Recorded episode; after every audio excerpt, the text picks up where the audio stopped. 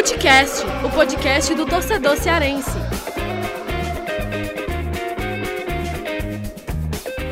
Vem com a gente, rapaziada. Futecast na área para mais um episódio. Eu sou Lucas Mota, estou aqui com o Thiago Minhoca e Gerson Barbosa para mais um episódio do Futecast. Episódio que a gente vai debater muito aí sobre essa importante vitória do Ceará, o que é que significa né, esse resultado e essa rodada, onde o Ceará superou por 2 a 0 e com muita propriedade o Flamengo lá no Maracanã. Será que fora de casa, né, é, faz uma campanha invicta aí contra os times cariocas e também tem aí a situação do Fortaleza com pressão, ambiente turbulento aí para o Enderson tentar ajustar essa equipe. Conseguiu um resultado importante, que foi um empate sem gols aí contra o Grêmio. No atual contexto, precisa ser valorizado, mas não tem nada resolvido. Fortaleza ainda tem muito que crescer ainda nessa reta final de Brasileirão para realmente conquistar essa permanência. E o Ceará, Thiago Minhoca GB, né, olha para frente, né? O objetivo do Ceará agora é, é mirar aí nas competições internacionais, buscar essa classificação, concretizar essa classificação aí para a Sul-Americana e quem sabe também, né, se uh, o, o, contexto, né, da temporada aí conspirar a favor do Ceará, quem sabe aí uma vaga na pré-Libertadores. Mas vamos falar, começar esse episódio falando sobre esse grande resultado do Ceará diante do Flamengo. E só para deixar aqui registrado também, uh, o Floresta conquistou acesso para a Série C, grande campanha do Floresta, está na semifinal da Série D, garantiu acesso aí para a terceirona aí da, na sequência da temporada, né? A terceirona que vai ser realizada em 2021. Floresta conquistou esse acesso.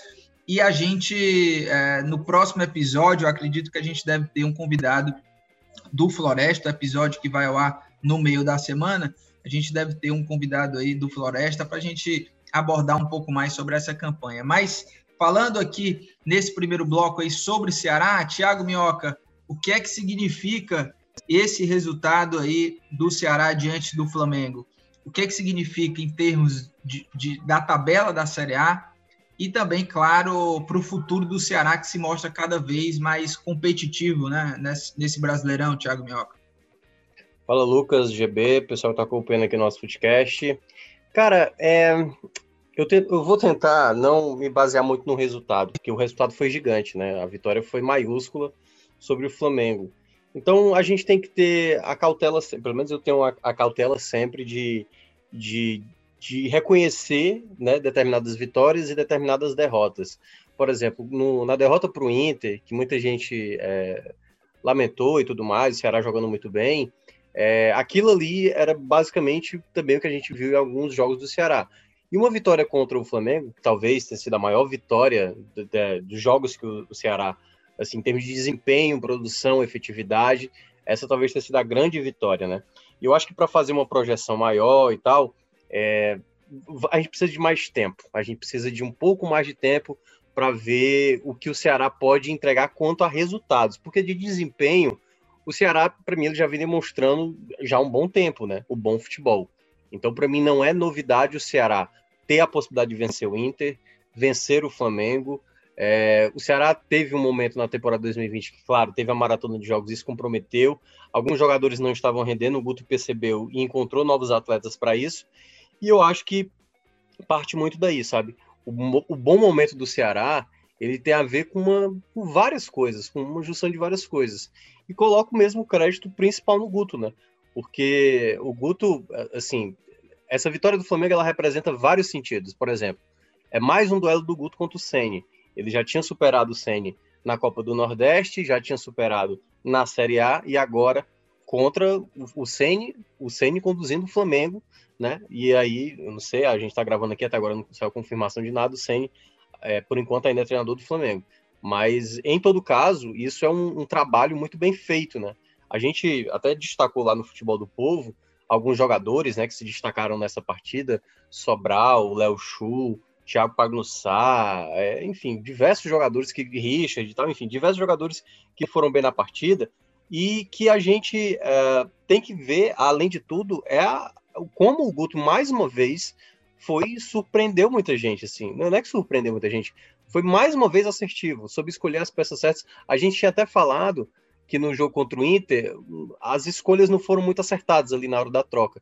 Mas desde o time que iniciou, e ele voltando, e olha assim, muita gente imaginava, o GB pode até falar sobre isso, ou talvez tenha sido a pergunta que ele mais ouviu antes do jogo do Flamengo. Então, o, o Guto deve ir com é, Charles e Sobral e, e Fabinho, que é para tentar se defender contra o Flamengo. Não, ele foi lá, colocou o, o Sobral para volante, que para mim é até a melhor função que ele vem desempenhando, e de, colocou o Lima. Apesar do Lima não ter sido tão é, participativo na partida, né, foi um jogador mais tático. É, quando você vê o que o time apresentou dentro de campo, é exatamente o potencial que o, o Ceará pode, que vem entregando até agora nessa Série A. Então, assim, é, é, o Ceará está colhendo os frutos do bom trabalho que vem realizando nessa temporada. E para mim, o Ceará pode sim dar um passo, mas esse passo precisa de fato acontecer. Por enquanto, o Ceará está ali naquele meio termo, né, fazendo ameaça para colocar o pé no patamar acima, que seria brigar por uma parte é, mais importante da tabela, que seria Libertadores, mas aí eu acho que é uma, um segundo momento. A gente tem que ir, né? Cada momento tem que acontecer para a gente ir falando sobre ele. E no momento do Ceará, eu acho que já, já encaminhou a, a permanência e está muito forte pela, pela vaga da Sul-Americana. É, o Ceará que nesse momento, né, é nono colocado, a gente está gravando aqui dia 11 de janeiro, segunda-feira, né, logo um dia depois dessa vitória contra o Flamengo, é, nono colocado com 39 pontos, e os números, Thiago Mioca GB, é, são muito positivos aí em relação ao Ceará, né, porque o time, primeiro que com essa vitória aí contra o Flamengo, o Thiago Mioca bem lembrou até lá no Futebol do Povo, o Ceará conquistou aí uma marca importante, que é nesse, nesse Brasileirão chegou a cinco vitórias fora de casa e já igualou, né? É, é a melhor marca já do Ceará é, nessa sequência de, de três temporadas seguidas na Série A. Em 2018 foram três vitórias em 19 jogos fora de casa e no Brasileirão de 2019 só duas vitórias, né? Ou seja, já tem aí o mesmo número de vitórias fora de casa juntando 2018 e 2019 com 15 jogos. Né? Foram 15 jogos aí o Ceará conquistou essas cinco vitórias fora de casa. E é, são 10 vitórias até agora na, na Série A, né? As campanhas agora são bem parecidas, tanto como visitante como mandante, mostra essa regularidade esse equilíbrio do Ceará, né? É, e quando eu falo também dos números positivos, lembra quando a gente gravou né, o episódio do número 119, né? Que eu sempre lembro aqui, é, que é o episódio que a gente fala sobre a trégua no calendário, que ia ter um maior espaçamento entre os jogos, e a gente é, puxou né, os jogos que o Ceará teria, a sequência do Ceará dentro dessa trégua do, do, do calendário, que ela começaria contra o Vasco e vai até o, Bra o jogo contra o Bragantino, que é o próximo. E naquele momento, naquele episódio, a gente lembrou como que foi o Ceará no primeiro turno, nessa sequência, né? É, do Vasco até o Bragantino. No primeiro turno foram 12 pontos, ou seja, no segundo turno o Ceará já superou essa sequência, porque o Ceará já conquistou 13 pontos, né? Venceu o Vasco, venceu o Bahia fora de casa, venceu o Fortaleza, é, empatou contra o Santos e venceu o Flamengo. Ou seja, dessa sequência, todos os pontos do Ceará foram justamente fora de casa, né? Era uma sequência que a gente já sabia que era difícil, o Ceará foi lá e surpreendeu e já conquistou aí 13 pontos. GB, como o torcedor não se empolgar, hein, GB, com, com essa possibilidade aí, mesmo que ainda não seja tão grande, mas que é uma possibilidade aí dessa pré-Libertadores, GB? É, Lucas, olá para você, olá para o Minhoca, para todo mundo que está aqui com a gente no Footcast. Olha, Lucas, é difícil, né, para o torcedor não ficar iludido, né, como, como os torcedores gostam de brincar. É muito difícil o torcedor não acreditar neste momento que o Ceará não vai brigar lá na parte de cima, que agora nessa reta final. Né? Muito, muito difícil mesmo disso acontecer. É, assim, eu acho que o, o, pensamento ele ainda deve ser um pensamento jogo a jogo, objetivo a objetivo, né?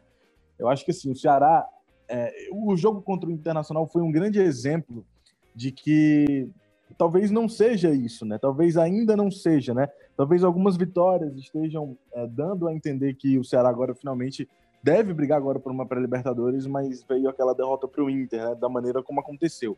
Então, assim, cara, eu acho que assim, o Ceará tem que ir jogo a jogo, com os pés no chão, é, assim, os torcedores podem até ficar realmente achando que, que vai acreditar e tudo mais. Acho que assim, não custa sonhar, né? Mas é, o clube ele não pode ter esse pensamento. Eu acho que o Ceará deve ir objetivo a objetivo, né? Eu acho que assim, o objetivo primeiro é permanecer na Série A. Depois que garantiu a permanência, pensa na Sul-Americana. Depois que pensou na Sul-Americana, pensa na Libertadores. Então, assim, é, é uma situação realmente de objetivo a objetivo. Eu acho que o clube ele tem que manter essa filosofia que vem mantendo nesta Série A, né? Muito embora a gente viu que ontem realmente foi um dia assim que de muita comemoração e merecida, né, por parte do, do Ceará, dos jogadores, dos membros da comissão técnica. Eu acho que assim foi uma comemoração realmente muito merecida, né? É, eu acho até que, é, assim, não, não, não achei exagerada, né? Eu acho que foi uma comemoração realmente porque o clube pô, fez uma jogada, fez um, um, jogo espetacular contra o Flamengo, né? Então, mas assim, cara, com, com relação a, a, a objetivos, o torcedor sonha, o torcedor acredita, tem que acreditar mesmo, tem que sonhar, acho que não custa, né? Será tá ali em cima, Será tá próximo de chegar nessa, nessa nesse objetivo de pré-libertadores, quem sabe, né? Mas é, eu acho que realmente é uma, é situação que o Ceará não pode deixar se perder. Eu acho que é uma situação que tem que continuar nessa questão de jogo a jogo, objetivo a objetivo, que aí, quem sabe, no final do campeonato o Ceará consiga aí essa inédita pré-libertadores. Né? E Minhoca, você sempre lembra, né, que é, o time não pode deixar a peteca cair, né? Não, não é porque, por exemplo, garantiu ali a permanência é, que vai se desligar. E eu acho que o Ceará tá, tá colocando esses objetivos assim muito claros. Assim, o elenco parece muito motivado mesmo de não se contentar simplesmente pela permanência. Eu acho que o Ceará não pode desperdiçar esse momento, né? Um momento muito bom que o Ceará pode ir aí muito mais, né? É, primeiro, de repente, concretizar essa Sul-Americana, que é, é, é tem muitas condições para isso, e de repente também essa, essa pré-Libertadores, dependendo de como que vai ser né, a Copa do Brasil, Libertadores, se de repente vira esse G8.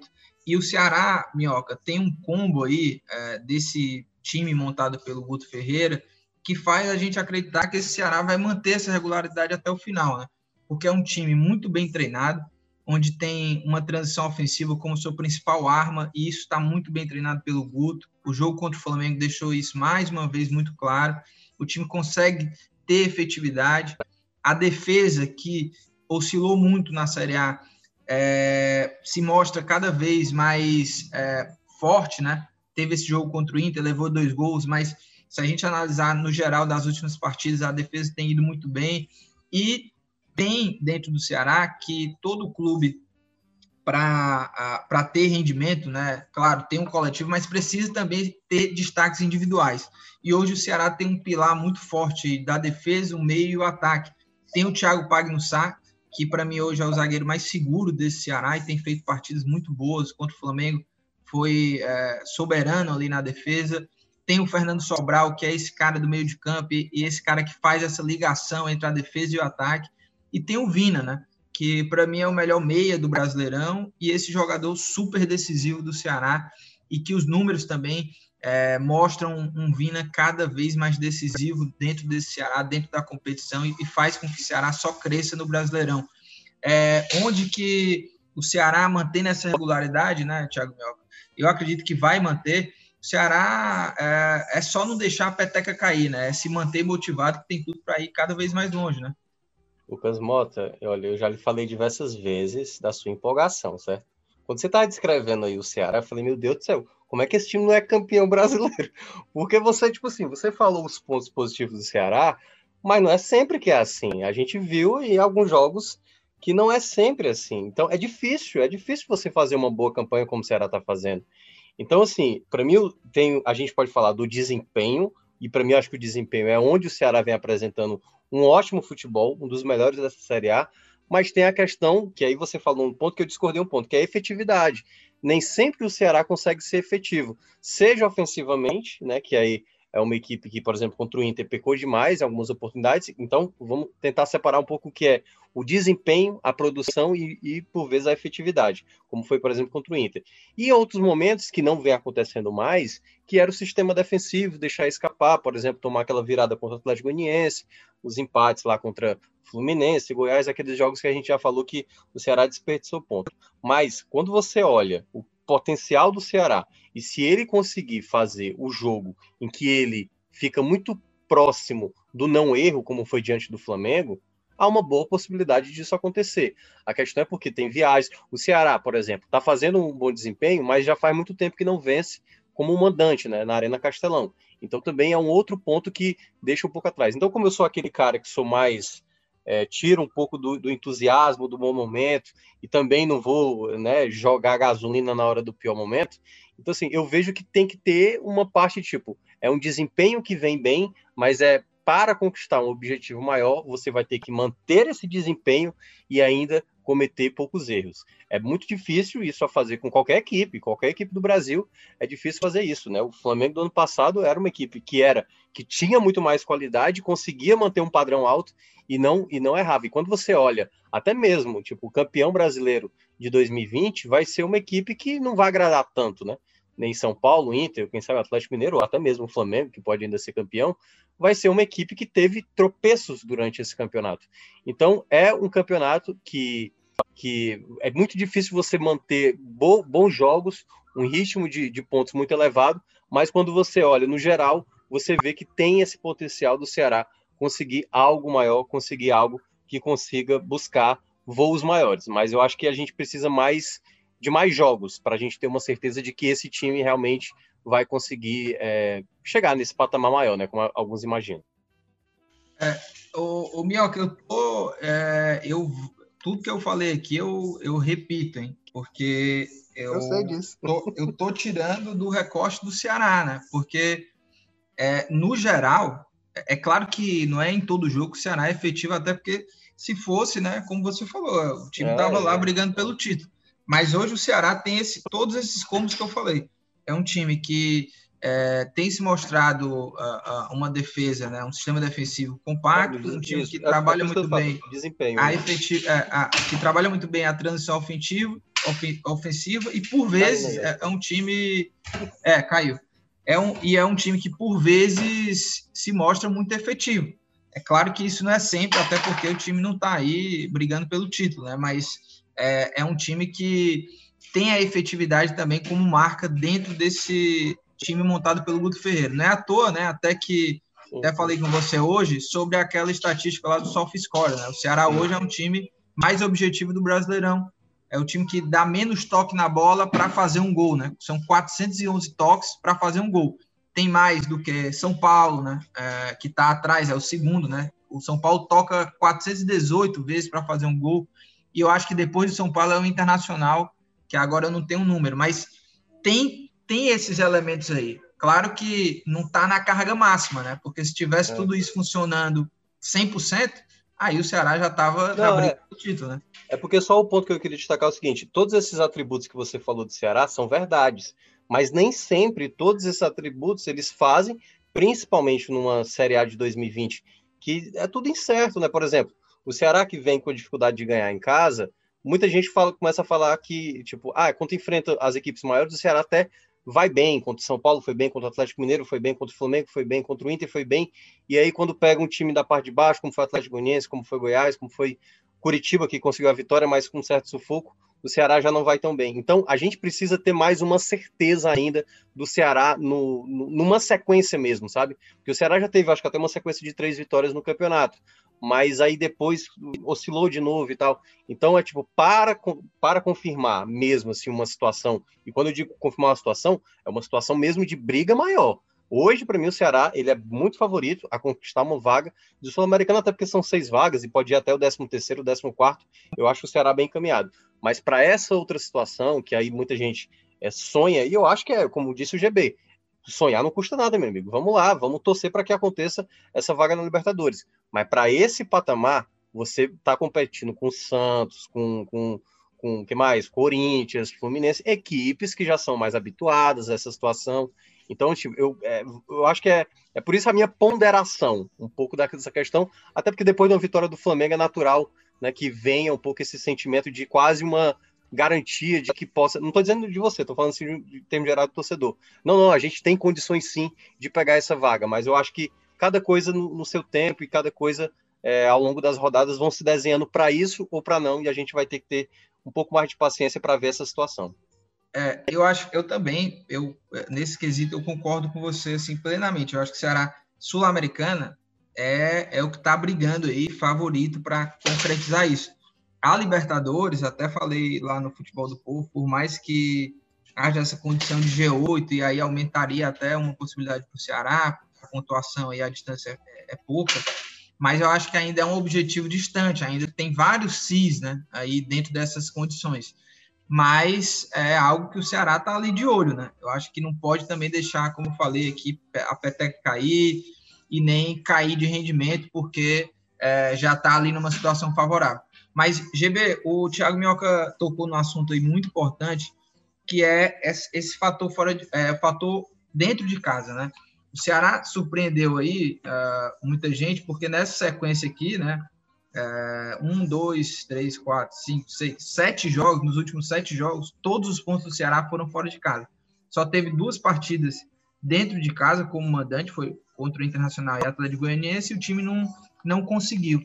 O que é que está acontecendo com esse time dentro de casa, GB? O que é que você entende aí como característica do Ceará dentro de casa que essa, esses pontos não estão vindo, né? O Ceará até, por exemplo, contra o Internacional, jogou muito bem o primeiro tempo, mas não fez o gol. Aí no segundo tempo o Internacional é, é, foi muito efetivo, o Ceará não conseguiu furar mais bloqueio ali do Inter, mas o que, acontece dentro de casa, né? A última vitória, como o Minhoca até lembrou, a, a última vitória no Brasileirão como mandante foi justamente contra o Coritiba, isso já lá em outubro, né? E agora o próximo jogo dentro de casa. O que é que está acontecendo com o Ceará dentro de casa, GB? Olha, Lucas, eu acho que essa situação do Ceará jogando no Castelão, é, como mandante, né? Eu acho que é uma situação mesmo assim, jogo a jogo, sabe? Eu acho que você até me perguntou é, isso no Futebol do Povo e eu respondi que achava que era uma coincidência, né? E assim, é, é, é realmente uma questão de fato de jogo a jogo, né? Por exemplo, nesses dois últimos jogos que você citou, né? Internacional e Atlético Goianiense, é, com o Atlético Goianiense, o Ceará realmente não, não, não. O Atlético Goianiense naquela partida foi superior. Foi um resultado merecido, né? O Atlético merecia vencer aquela partida. E aí, assim, mesmo assim, o Ceará foi lá, conseguiu fazer um gol no segundo tempo, estava um pouco mais fechado. Aí teve um pouco das mexidas do Guto, né, que foram erradas naquela partida. Ele até assumiu a responsabilidade após o jogo. É, depois aprendeu, inclusive, com isso. E algumas fatalidades, né, aquele pênalti do Bachola, enfim, que acabaram dando naquela derrota para o Atlético Goianiense. Depois veio o Internacional. O Internacional foi uma partida que, como você disse, o Ceará fez um primeiro tempo muito bom. Poderia ter virado o primeiro tempo vencendo por 2 a 0 por 3 a 0 porque e não seria exagero, porque o Ceará jogou muito bem e criou muitas oportunidades de gols, né? Acabou que não aproveitou. E aí, assim, é, você está percebendo que são mais é, situações de jogo a jogo, né? Cada partida tem sua particularidade, né? E aí, assim, é por isso que eu vejo o Ceará é, contra o Bragantino, não, não, não vejo o Ceará. É, ah, é, é uma sina, o Ceará tá com um tabu e tal, que não consegue ganhar em casa. Não, não vejo assim? Eu vejo que foi mais circunstâncias mesmo de jogo a jogo, foram assuntos e questões mesmo pontuais é, de partida a partida. E aí a gente vai ter que aguardar para saber como é que vai ser agora contra o Bragantino, que é o próximo adversário do Ceará, jogando no Castelão como mandante, né, no próximo domingo. Então, é, não sei como é que vai ser essa situação, se o Ceará vai manter ou não, mas na minha opinião foi mais uma questão de coincidência, Lucas, uma questão mesmo de jogo a jogo. Minhoca, até abordei isso com o Gerson no Futebol do Povo, né? E acabei não te ouvindo também sobre isso. E queria te ouvir aqui no Footcast, né? O que, é que você acha aí desse desempenho do Ceará nos últimos uh, seis jogos, né? Nos últimos seis jogos, não, nos últimos cinco jogos dentro, no, no Brasileirão, dentro de casa, o Ceará não conseguiu a vitória. É, vale lembrar também né, que uh, o Ceará ele, ele subiu de, de produção, né, o Ceará conseguiu uma regularidade maior nessa sequência mais recente, que foram esses jogos fora de casa, e dessa sequência mais recente do Ceará jogando melhor, né, tendo uma sequência maior, tiveram esses jogos do Internacional e Atlético Goianiense. Anteriormente, né, outros jogos aí que o Ceará é, não conseguiu a vitória em casa, ele ainda não estava nesse mesmo rendimento. Foi contra o esporte, né? Aquele 0 a 0 lá, bem xoxo. O esporte defendeu muito. Teve aquele jogo contra o Atlético Mineiro, 2 a 2 onde o Fernando Praz comete aquele pênalti, né? O Ceará já estava vencendo por 2 a 1 estava com um a mais, aí teve esse pênalti, e teve também o 1 a 1 contra o São Paulo. Mas na tua leitura, né? É, por que, que o Ceará não, não conseguiu mais vencer né, dentro de casa? Cara, é, eu vejo são situações específicas, né? Acho que cada jogo, como o GB falou, tem a sua história e não, é, por exemplo, se a gente visse um comportamento muito parecido do Ceará, todos os jogos dentro de casa, da mesma situação, a gente poderia estar dizendo que era uma equipe que, que tem um problema e a gente poderia estar traçando esse problema aqui. Quando a gente olha cada jogo, por exemplo, o empate contra o esporte em 0 a 0 foi um empate em que o Ceará teve muita dificuldade porque o esporte joga dessa maneira, né? Joga com todo mundo atrás. Jogos do esporte é, é muito antijogo, né? Assim, não, não, acontece muita coisa. E o Ceará teve muita dificuldade. E também não teve o Vina naquele jogo. No jogo contra o Atlético Mineiro, curiosamente, naquele jogo, olha que coisa, né? Nesse jogo contra o Atlético Mineiro, eu lembro até que quando o Ceará estava se deslocando para a Arena Castelão, tinha uma pressão em cima do Ceará, porque estava ali próximo ao Z4, aí parte da torcida foi lá ali no translado do Ceará, cobrar os jogadores. Ceará vencia por 2 a 1 teve um jogador a mais e aí acabou tomando um empate no fim, poderia até ter tomado uma virada, né, ali logo minutos depois de ter tomado o gol de empate. Contra o São Paulo foi um jogo muito parelho, teve aquele lance lá que foi polêmico, o juiz autorizou o jogo, depois mandou voltar, o jogo ia ser anulado, não foi. E as derrotas recentes, assim, que teve para o Atlético Goianiense e para e para e para o Internacional, foram, como o GB falou, do Atlético Goianiense, o Ceará teve dificuldade também, não jogou com Vina, né? Uma coisa que também, até já falei aqui, acho que os jogadores, por vezes, acabam sentindo, né? Assim, quando o Vina não está presente, talvez o homem de confiança, a bola de segurança para soltar nele. E no do Atlético, e no, desculpa, no do Inter foi aquele, aquela coisa, o Ceará jogou bem o primeiro tempo, no segundo tempo não conseguiu apresentar um bom futebol. Talvez aí tá onde as peças do banco, né? Uh, esse jogo contra o Red Bull Bragantino, que, é, que eu considero uma boa equipe, né? O Red Bull Bragantino eu acho um time muito bom, tem um Claudinho que é um bom jogador. Tem que ter o cuidado, tem que ter cuidado para primeiro para pensar bem o plano de jogo e segundo que talvez é o único ponto que eu acho que o Ceará precisa se encontrar mais, que são as opções de banco, que para um, um, jogo mais defensivo uh, dá para todo mundo, né? Na garra, na luta, na entrega, fazer ali. Agora, eu acho que como peça de qualidade para mudar a cara do jogo, o Guto por vezes tem insistido demais no Wesley. Aí eu acho que é esse é o ponto. Se precisar de um resultado, o banco talvez não, não, não seja a altura para manter a mesma qualidade dos titulares. É, eu também vejo por aí, viu, Mioca? Essa questão do banco, é, muitas vezes, quando o resultado já está favorável, as trocas até funcionam muito mais, né? Como foi contra esse, jogo do Flamengo, assim é, que o, o, Kelvin entrou no jogo, né? O Charles também entrou no jogo ali. Funciona, funcionam melhor as substituições. Agora, quando é para buscar um resultado, o, é difícil assim o, o, banco conseguir reverter uma situação, né? Porque se você tem um Vina exausto, por exemplo, né? É, é difícil manter o padrão tendo o Wesley para ser substituto, substituto, né? O Bachola, entre outros. Mas é isso. O jogo, só para completar, né? O jogo o Ceará enfrenta o Bragantino, né? O próximo jogo do Ceará é contra o Bragantino, volta a jogar dentro de casa, jogo no domingo, e a gente no episódio da próxima semana vai estar comentando aqui esse, esse resultado, esse desempenho do Ceará. A gente torce para que o Ceará consiga mais um resultado positivo, né? E suba na tabela. O Bragantino que vem aí também de uma vitória importante. O Bragantino venceu o São Paulo, né? Venceu por 4 a 2 o São Paulo, o Bragantino. Então, vem também aí com, com resultado importante. E a gente vai aí para o segundo bloco para a gente falar um pouco de Fortaleza.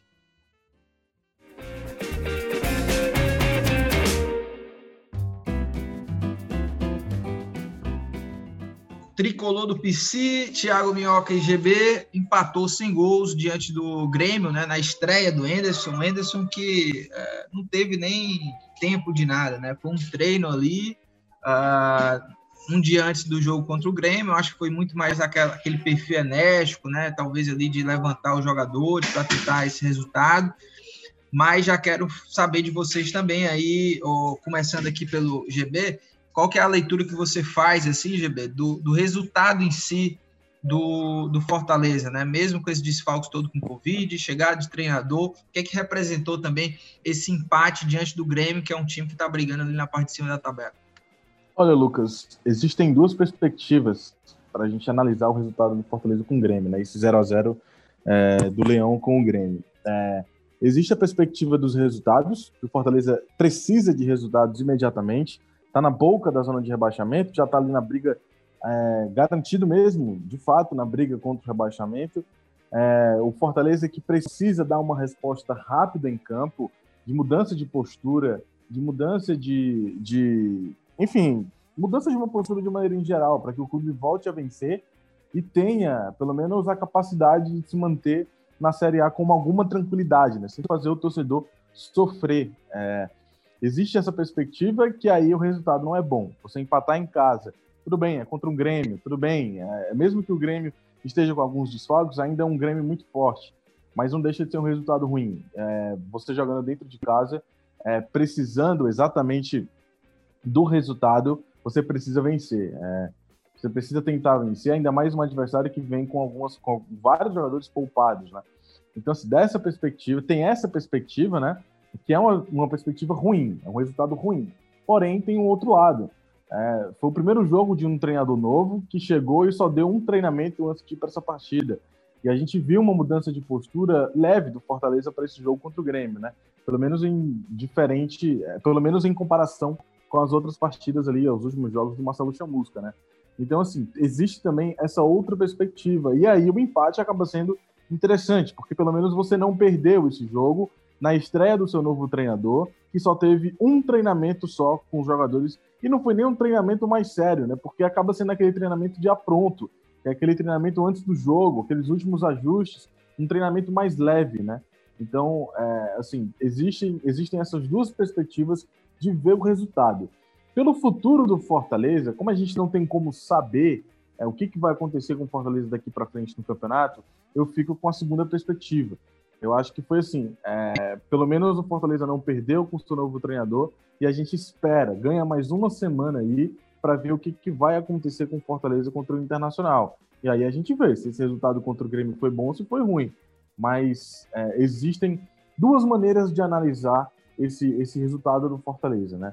A perspectiva do lado ruim de um time que precisa do resultado imediatamente e a perspectiva de um lado com um resultado ok, razoável, jogando contra um Grêmio que ainda era forte, mesmo com algumas reservas, e na estreia do novo treinador, do, do Fortaleza, no caso, que só teve um treinamento para fazer essa partida. E, Thiago Minhoca, qual a tua leitura aí uh, sobre esse resultado em si aí do, do Fortaleza? Você vê pelo lado ruim, pelo lado bom? É, lembrando, né, olhando aqui para a tabela da Série A, é, o Fortaleza conseguiu esse empate, foi a 32 pontos, mas o time caiu aí, é, caiu na tabela, né? Agora é o primeiro time fora da zona de rebaixamento, ainda tem três pontos de vantagem sobre o Bahia, mas pode entrar na, na zona na próxima rodada, caso não consiga pontuar diante do Internacional. Então, como é que você vê aí, é, pelo lado bom, pela perspectiva ruim, como é que você analisa aí? Cara, eu vejo uma perspectiva mais boa quanto a resultado, né? Eu não, não vou dizer ainda de desempenho, porque eu acho que Fortaleza está longe da, do ideal de uma equipe para para escapar. Porque assim, o desempenho, aí eu já falando a mesma coisa que falei do Ceará, o desempenho atual do Fortaleza é de uma equipe que, que estaria numa zona de rebaixamento. Tanto é que, que a gente olha apenas o segundo turno, Fortaleza estaria no Z4, considerando apenas isso, mas é só para explicar o momento do Fortaleza é, na competição. Então, como é um time que vem se apresentando mal, com dificuldades para fazer gols, criar jogadas e tudo mais, eu quero falar um pouco da perspectiva da mudança de cada treinador. Quando o Chamusca ele assumiu, ele pegou o Fortaleza vindo de uma vitória sobre o Palmeiras, se não me engano, acho que o Fortaleza ficou na sétima colocação e veio depois de duas derrotas, no caso três, né? Mas duas derrotas ali, e lembra que naquela época que era muita contestação da arbitragem, jogo contra o Atlético Paranaense, jogo contra o Fluminense, Rogério Senna não dando coletiva, lembra todo aquele contexto? Aí o Rogério Senna sai. Vai ter o jogo contra o Bahia, colocaram o interino antes de, de, do Chamusca assumir, o Fortaleza perde. Aí quando o Chamusca chega, o Chamusca já tem de cara o São Paulo e também a mesma situação do Anderson, não teve tempo de trabalhar e foi 3 a 2 aquele jogo, né? Ele poderia, tinha até conseguido empate, depois tomou 3 a 2 no final e depois foi para aquela sequência de jogos contra o Vasco. Por que, que eu estou dizendo isso? Porque agora o Anderson, ele pega um time que estava em muita, assim, em baixa total, né? E ainda mais ainda, né? Sem 12 jogadores, sendo 10 do, do, do, time profissional, né? Porque dois eram da base. Então, assim, o pior cenário possível foi para o Anderson chegar. De, de tipo, eu não posso nem ter, nem posso utilizar o banco que eu quero, porque os jogadores estão com Covid, então ele só tinha o Yuri César, Bruno Melo, Derlei, enfim, não tinha muitas opções do que fazer, tanto que ele segurou boa parte os jogadores que já não estavam mais rendendo em campo. E esse ponto acaba, na, na minha, eh, na minha eh, visão, sendo valioso, porque esse contexto era muito desfavorável. Né? Todo mundo agora, né, da parte de cima, viu uma possibilidade de título, porque o São Paulo está tropeçando, né? E esse jogo contra o Inter, ele se torna, eu acho que talvez o pior dos cenários, assim, para o Fortaleza. Então, o Fortaleza, eu acho que tem a pressão, como o Gerson mencionou, de, de buscar a vitória, mas o Fortaleza precisa tentar ficar fora do Z4 a todo custo. Por exemplo, o empate na próxima rodada contra o Inter fora de casa o garante fora do Z4. Então o Fortaleza tem que tentar resistir, sobreviver, porque é, como é que você vai cobrar jogar contra o Inter fora de casa, um Inter num bom momento, numa sequência de vitórias, uma vitória fora de casa? Eu sei que é importante para o Fortaleza vencer, mas eu acho que se der para vencer, ok, sabe? É muito lucro se você vencer o Inter fora de casa. Então, Fortaleza tem que se apoiar no sistema defensivo, tentar se proteger. Se vai para mais um 0 a 0 horrível, que seja mais um 0 a 0 horrível. Então, eu acho que o momento do Fortaleza é sobrevivência, e aí não dá para mudar da noite pro dia. Mesma coisa, vou fazer aqui uma analogia absurda, não sei se é absurda, mas assim, um paciente que tá lá internado e tal, entendeu? O cara acabou de sair de uma situação delicada. Você não pode pedir pro cara, ó, pô, vai lá agora vai correr no quarteirão 10 voltas. Não dá, tipo, é passo a passo, entendeu? Fortaleza é, é aquela coisa, é uma pessoa debilitada, como se fosse uma pessoa debilitada, que tá tentando se reerguer.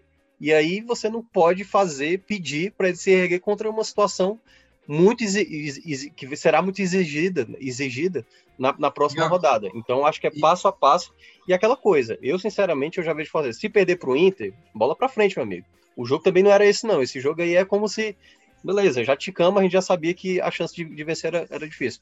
Não. Vamos tentar vencer o Atlético Goianiense, vamos tentar vencer o Santos em casa, vamos tentar pontuar contra o Atlético Mineiro. O Fortaleza agora não precisa, eu acho que nem jogar bem, precisa mais de ponto para ver se vem a confiança e aí passar a tentar jogar bem, porque no curto prazo, sendo bem honesto, assim, é difícil imaginar o Fortaleza evoluir como time, mas aí vai partir do, do Anderson se uma mudança tática, uma mudança de peças vai causar efeito ou não.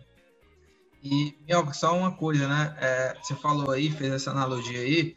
É, o complicado, né, é que o Fortaleza é, depois tem o Santos, né? Outro time aí que tá bem na temporada, na parte de cima. Não sei se o Santos vai poupar jogadores, mas vai ter que, mesmo cambaleando, vai ter que arrumar de algum jeito pontos, né? Como você falou, sobreviver, né?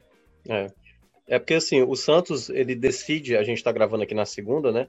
É, esse meio de semana contra o Boca, se vai ou não para a final da Libertadores. Mas a final da Libertadores é só no dia 30 de janeiro. Então, quando o Santos passando ou não na Libertadores, ele volta o foco de novo para a Série A. Então, né, jogando dentro de casa, né, é, aliás, joga fora, né, o jogo será que na Arena Castelão, eles podem até poupar, vai, talvez, lá, se passarem para Libertadores, para final, dois ou três nomes, alguns nomes, como o Grêmio fez diante do Fortaleza, mas é isso, a questão toda não são nem os adversários, que já são complicados, mas é o próprio Fortaleza, porque é aquela coisa, o Fortaleza contra o Bahia, o Vasco e o Curitiba aqui, o futebol de hoje é uma garantia, o time está com dificuldade para acertar a barra, entendeu? Então, assim, tem que evoluir para quando chegar nesses jogos contra Curitiba, Vasco. E o Curitiba tem que ser obrigação, né? Porque o Curitiba está virtualmente rebaixado, que é o Lanterna. É, mas contra Vasco e Bahia, confrontos diretos, esses jogos Fortaleza tem que estar tá pronto, tem que estar tá pronto. E até lá, como eu falei, é tentar resistir o máximo para ficar fora do Z4. É, e na situação hoje, é, esses jogos são obrigação, né? Os, jogos contra o adversário direto, mas seria muito importante para o Fortaleza conseguir roubar algum pontinho também, é, como fez até com o Grêmio, de empatar ou surpreender algum desses times aí, o próprio Santos, né? Jogando em casa, porque para até dar um alívio, né? Para o Fortaleza na sequência do trabalho. GB, diante de toda essa situação aí do, do Fortaleza, como é que você imagina, né? O que é que o Anderson pode agregar para esse time aí nessa reta final de Série A? Você que acompanhou bem de perto né, o trabalho do Anderson lá no, no Ceará como setorista da Rádio Povo CBN e que foi o melhor trabalho dele no último ano, né? Que ele comandou três equipes, a melhor, o melhor trabalho foi justamente no Ceará uh, naquele primeiro trimestre. Né? Pois é, Lucas. O, o, que eu acho que o Anderson ele pode agregar esse time do Fortaleza é o seguinte: é a questão ofensiva, né? O Anderson, quando ele estava aqui no Ceará, ele colocou o Ceará para jogar. Pra criar... Lembra quando ele foi demitido em 2019?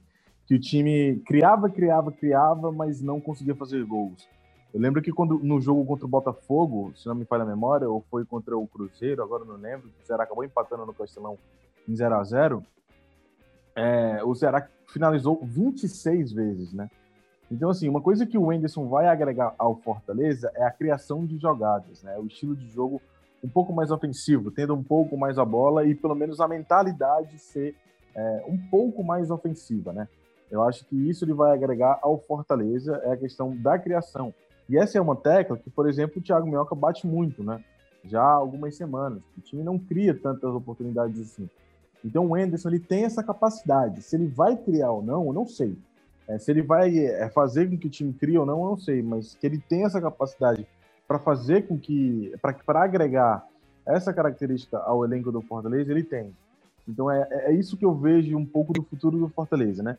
Uma possibilidade do time poder criar mais situações. E aí entra num outro assunto, que são as finalizações. Se criar, vai ter que fazer. Então, é, é uma situação que o Wenderson, pelo menos, deve treinar no Fortaleza, já que a defesa do Fortaleza então, é, uma, é uma boa defesa, uma defesa sólida e razoável na, nesta Série A.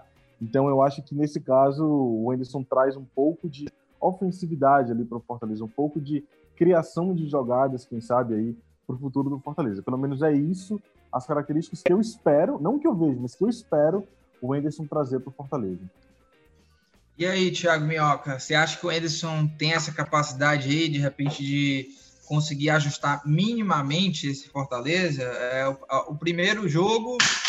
Ó, e tá caindo tudo aqui, viu? Na minha casa aqui tá caindo. A gravidade tudo. é forte aí. Ah, aqui a gravidade é forte. A gente fica aí sobrevoando e cai tudo aqui, xícara TV, tem menino voando também.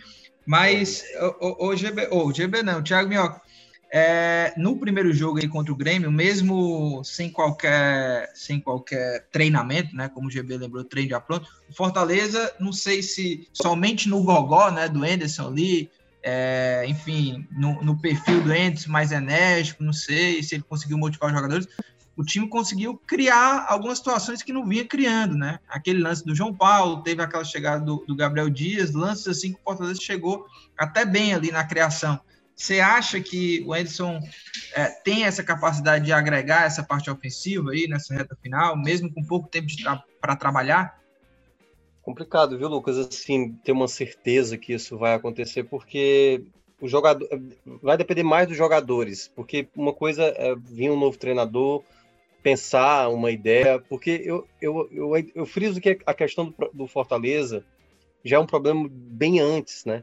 Então, volta a falar da questão lá do Ceni, que é, tipo, muita gente achava que tudo com o Rogério Ceni era maravilhoso e que não tinha problema. Não, o time já tinha problema ofensivo desde o começo do campeonato. Já se destacava pelo seu sistema defensivo, mas também já se destacava pela a dificuldade de marcar gols, de balançar as redes. Então, não acho que o Enderson seja. É, pode até ser, né? E aí, e aí, não sei, alguma coisa possa mudar no, no fator anímico, na, no foco dos jogadores. O que me parece no Fortaleza, assim, que tem acontecido, e a gente vê isso com informações aí de, de bastidores, Fortaleza lançando nota oficial, é que parece que as coisas estão meio soltas por lá, né? Tá muito, muito solto, muito, muito problema interno, e aí talvez o ambiente não favoreça para os jogadores estarem tranquilos para chegar na frente de um gol, finalizar uma bola, como o Gabriel Dias desperdiçou diante do Grêmio, por exemplo. E, e queira ou não, isso é, isso é um componente que a gente não tem nem como mensurar, o componente psicológico. Então vai para esse jogo do Inter, aí perde, aí vem de novo e pode entrar no Z4, e como é que o time reage a isso? Então é muito difícil, é muito difícil você fazer um elenco que tem dificuldades para fazer gols, para ter exatamente uma, um desempenho melhor, tendo exatamente uma equipe que aparentemente hoje não está é, na, sua, na sua capacidade psicológica melhor. Enfim, então a gente precisa ver em campo, né? Eu, eu não acho que seja só uma questão do Enderson, parte mais também dos jogadores e, claro, os, os, jogadores se fecharem. Porque uma coisa que eu acho que o torcedor, de vez em quando a torcida vai, né? Teve aquela invasão do Fortaleza num determinado treino, como se a raça fosse só o principal. E eu acho que o Fortaleza não tá faltando raça. Por vezes, realmente o time é, é letárgico, como foi diante do Ceará e tal. Mas quando você vê assim um time tentando de todas as maneiras, como o Fortaleza chutou 17 vezes né, contra o esporte. Ali não foi falta de tentativa, mas foram escolhas erradas, momentos errados para fazer a jogada de finalização. E isso tudo é o que? É despreparo, é um time nervoso, é um time que não está bem né, psicologicamente. E aí esses problemas de antes, dado o contexto de baixa, pode gerar uma, uma situação mais delicada. Mas eu fico com o comentário do Gesso. O, o próprio Anderson pode melhorar um pouco mais, porque realmente com, com o próprio Chamusca estava evoluindo nessa questão de criação. E o Fortaleza não precisa de muito, não, assim, né? É, basta um pouquinho. Se alguém começar a acertar na barra, como aconteceu diante do Grêmio, né? João Paulo e tal, ainda foi poucas finalizações, mas que sejam é, pelo menos feitas, né? Que aconteça para ter pelo menos uma chance de, de balançar as redes. Mas vamos dar tempo ao tempo, né? A gente, o trabalho do, do Anderson está começando agora e a gente precisa ver como é que isso vai se desenvolver mais para frente. O é, Minhoca, só para finalizar aqui, a gente para as dicas, queria só te ouvir também. É, o Fortaleza tem a volta aí desses jogadores e é, um dos principais, mesmo com todo a, a negatividade também que ronda ali, é um jogador que acabou vai tendo uma passagem meio polêmica, assim, né, no Fortaleza, que é o David. E ele se torna aí, né, a grande esperança de gols do time, né? O último gol dele foi contra o Botafogo, na vitória, né? A última vitória do Fortaleza aí na temporada. Depois jogou mais é, cinco jogos, não conseguiu balançar as redes. É, é como é que você vê, assim, né? Como é que você avalia a situação onde o David é, é essa grande esperança aí do, do Fortaleza, hein? É, eu não sei se ele é a grande esperança, né? Porque eu acho que tem boa parte da torcida já que está bem incomodada com o David. É porque o momento do Fortaleza não é bom ofensivamente, o David ainda consegue criar uma possibilidade, mas é, eu acho que talvez assim, boa parte da torcida ainda queira mesmo o, Elton Paulista, sabe? Porque é um líder, é um treinador mais. É um treinador ótimo, é um jogador mais experiente, apesar de Olha, não estar tá, é, eu... finalizando, mas é um cara que se entrega em campo, né? O David, por vezes perdeu chances assim que é inacreditável, né? E perde e faz a pior coisa que qualquer jogador pode fazer, profissional, que eu, eu acho também lamentável. Perde e ri, né? Isso é, acho, uma coisa que nenhum jogador profissional devia ter menos ciência de que pô, o cara tá representando vários, né? Na seleção brasileira isso acontece demais. Quando os jogadores jogam, fazem aquelas jogadas de efeito, aí quando perde um gol claro, e ri, como se nada tivesse acontecendo, né? Como se não, como se não fosse nada importante um gol. Então, por vezes, eu acho que o David ele, ele se compromete e essas coisas extra-campo, se o Fortaleza cair e o investimento que foi feito no David, já não tenha dúvida. Não tenha dúvida que ele será um dos mais alvos da torcida dessa temporada de 2020, né? Dessa, dessa reta final. Mas a gente precisa ver. Eu ainda manteria o Elton Paulista, sabe? Pela liderança, pelo momento. É, o não David, manteria, É, mas assim, especificamente no jogo contra o Inter, voltando os jogadores, eu entraria com o David, mas para titular nos jogos mais diretos eu entraria com o Elton Paulista, porque eu acho um, não sei, um atacante mais mais focado, sabe? Tem alguns, aparenta, eu não posso dizer, não trabalho lá no Fortaleza, não sei como é o Fortaleza, mas aparenta que alguns jogadores estão mais querendo do que outros, e para mim o Elton Paulista é um cara que quer, embora não esteja rendendo. É, e é, é, é, assim, há essa, é realmente lamentável, assim, essa parte extra-campo do David, né? É, que afeta um pouco na imagem dele de comprometimento, mas, assim, em termos de desempenho, é, é, o David há toda essa liderança do Wellington Paulista, mas olha, o Wellington Paulista, é não, para mim, hoje ele, ele não tem performance nem desempenho para ser titular. Assim, o David, por mais que haja né, toda essa, essa parte negativa sobre ele, eu acho que ele ainda é o melhor atacante ali do, do Fortaleza para tentar fazer esses gols. Por mais de todos esses lances, né, de gols perdidos, mas é o cara ainda que ainda cria mais situações, né? Mais do que Romarinho, do que Oswaldo, do que o Wellington Paulista, do que o Bergson, do que, enfim, João Paulo, né? Mas é isso, vamos ver, né? O Fortaleza enfrenta o Internacional no fim de semana também, né? Inter e Fortaleza, jogo é, que vai acontecer lá em Porto Alegre no domingo também, dia 17. É, e dois jogos no mesmo horário, né? Então, Ceará e é? Fortaleza é? mesmo. Ceará e Fortaleza jogam no mesmo horário. Que é, né, para é maravilha, né? Para quem está trabalhando na cobertura, né? Mas é isso. Mas é isso. Aí na, no próximo episódio, da, lá do começo da próxima semana, a gente aborda aí como é que foi essa rodada. Vamos para as dicas.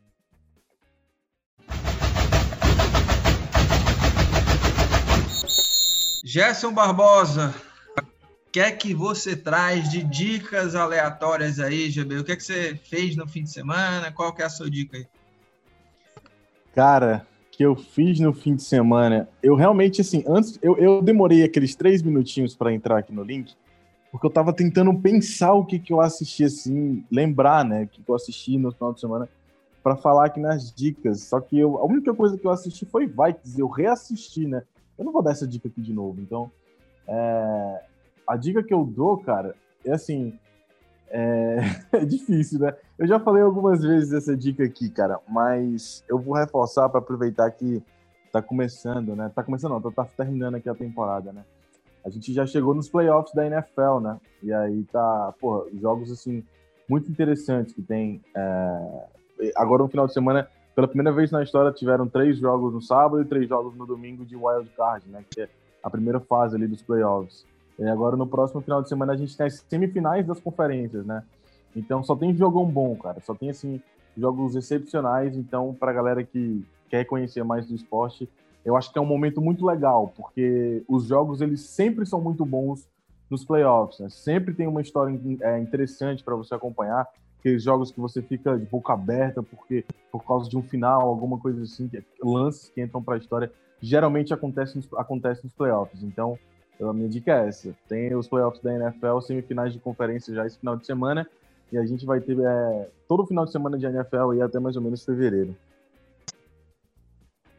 Ô, ô Minhoca, a dica do GB aí na parte esportiva, né, para quem gosta aí da NFL, e a minha dica, viu, Thiago Minhoca e GB, vocês estiveram comigo lá no, no Futebol do Povo, né? A gente fez o Futebol do Povo ao vivo também nesta segunda-feira, antes de gravar o podcast, e é muito inspirada no meu colega lá, Rafael, né, que mandou um abraço lá e lembrou desse show memorável, viu, Thiago? Então a minha dica é Getúlio Abelha, cantor aqui é, é da música cearense, né? E tem uma música que é o maior sucesso dele, né? Não sei nem se vocês conhecem Getúlio Abelha, mas tem uma música dele que a juventude cearense, viu, Tiago? Conhece bem, que é Laricado. Essa música é boa demais. Né? É boa demais. E só para quem não está entendendo nada, né? Aqui no podcast teve um, um telespectador lá do Futebol do Povo que mandou lá uma mensagem pro, pro WhatsApp da Rádio Povo CBN durante o Futebol do Povo, né?